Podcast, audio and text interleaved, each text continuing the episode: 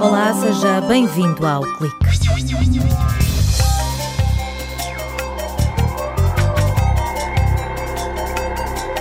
Algas e subprodutos da indústria do peixe, como as espinhas, têm na sua estrutura compostos que podem ser usados para criar produtos com efeito antitumoral e géis para regeneração de tecidos.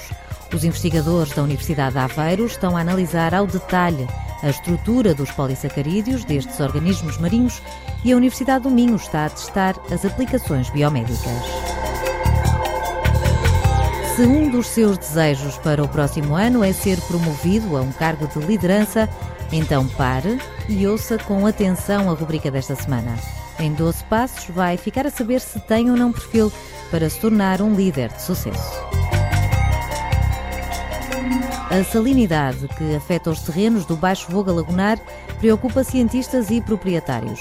Para salvar estes solos, uma equipa do Departamento de Biologia aposta tudo na salicórnia. Os biólogos estão a avaliar a capacidade desta planta remover o excesso de sal.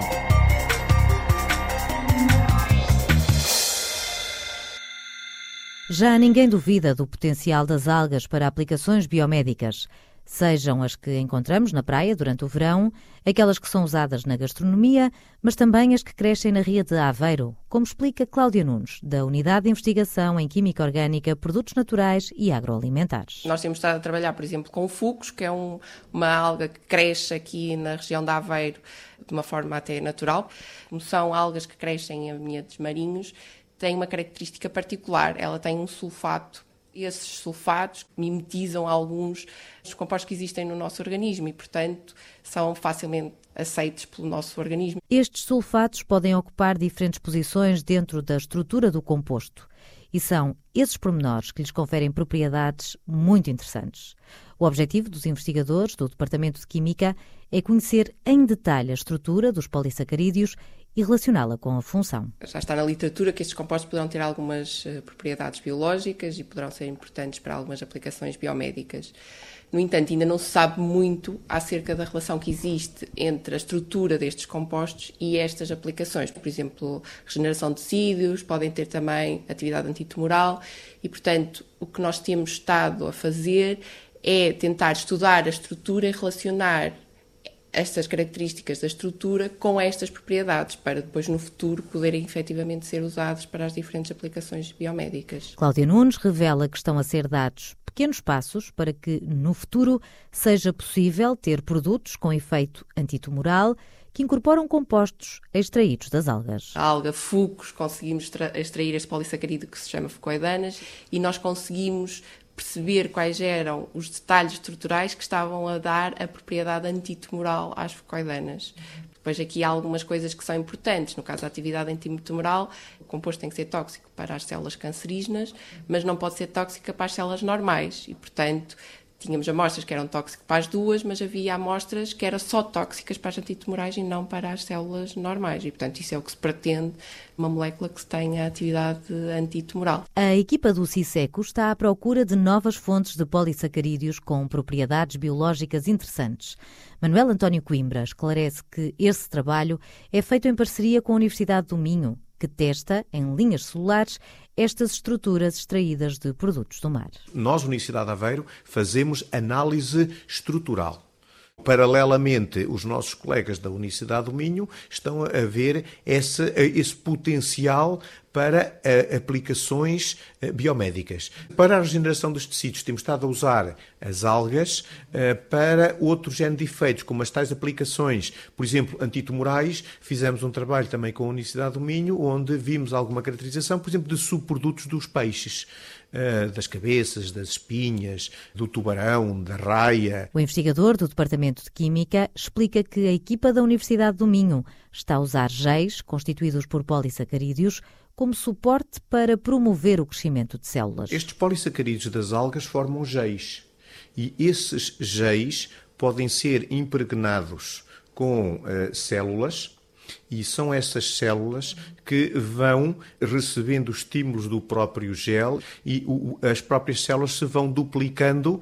E por isso o trabalho que os nossos colegas do Instituto de 3Bs fazem é exatamente perceber até que ponto é que o nosso sistema eh, consegue incorporar este género de polímeros que devem servir então como suporte eh, e como estimuladores para que as células se possam desenvolver e fazer os tais tecidos que seja mais fácil a sua cicatrização. Novos materiais biomédicos para regeneração de tecidos e produtos com efeito antitumoral à base de algas ou de espinhas de peixe. São inovações que podem surgir no futuro, inspiradas na investigação feita nas universidades portuguesas. Em contagem decrescente para a entrada em 2017, fazem-se planos para o ano que aí vem. Se na lista de desejos está um cargo de liderança, faça o teste e tire conclusões. Arménio Rego, docente no Departamento de Economia, Gestão e Engenharia Industrial, explica tudo em 12 passos.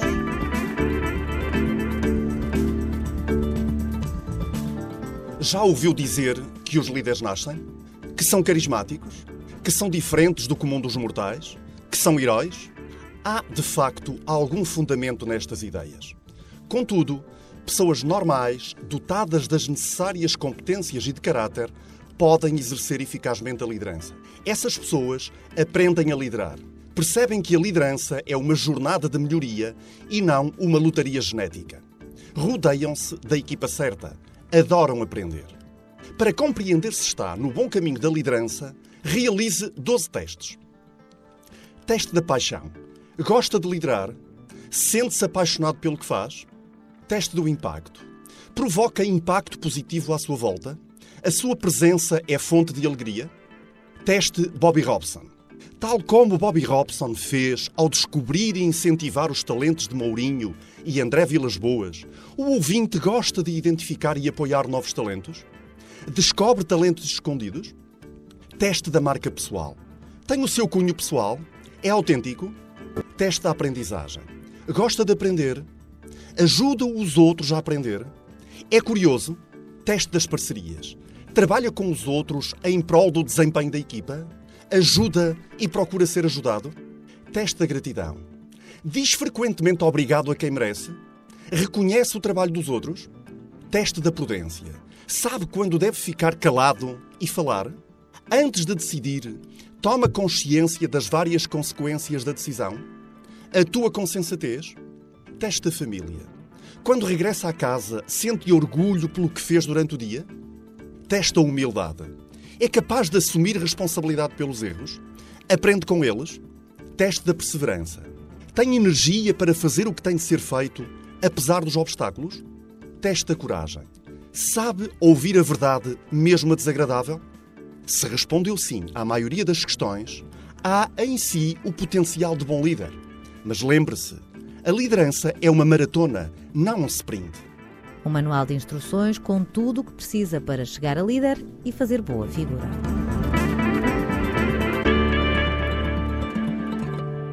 O efeito das alterações climáticas tem-se acentuado nas zonas costeiras. Nos últimos anos, a erosão e a subida do nível médio das águas do mar já deixaram marcas no baixo voga lagunar. Olga Ameixa fala de uma zona produtiva de terrenos férteis que beneficiavam da acumulação de sedimentos trazidos pelo rio e que se transformou numa vasta área inundada pelas marés. São zonas que ficam sujeitas à inundação de águas com sais e à medida que vai subindo, vai progredindo e atingindo zonas que uh, são zonas agrícolas, que são solos de aluvião muito ricos. Uh, o problema do, do, sal é que a maior parte das culturas agrícolas não, não consegue tolerar bem esse conteúdo em sais. O bloco do Baixo Voga Lagunar tem cerca de 3 mil hectares. Grande parte destes solos já é vítima da salinização, com prejuízo para mais de 2.800 proprietários. Para além de, da maior parte dos cultivos agrícolas não, não ter tolerância ao sal, o sal também acaba por destruir a, a estrutura do solo, que é importante em termos de produtividade. O que se faz tradicionalmente quando se tem um solo salinizado é, é a lavagem do solo com grandes quantidades de água doce. Ora, a água doce hoje em dia é um recurso cada vez mais eh, precioso e raro. Um projeto coordenado por uma equipa do Departamento de Biologia da Universidade de Aveiro está a usar uma estratégia inovadora de fitorremediação, extrair sal através de uma planta.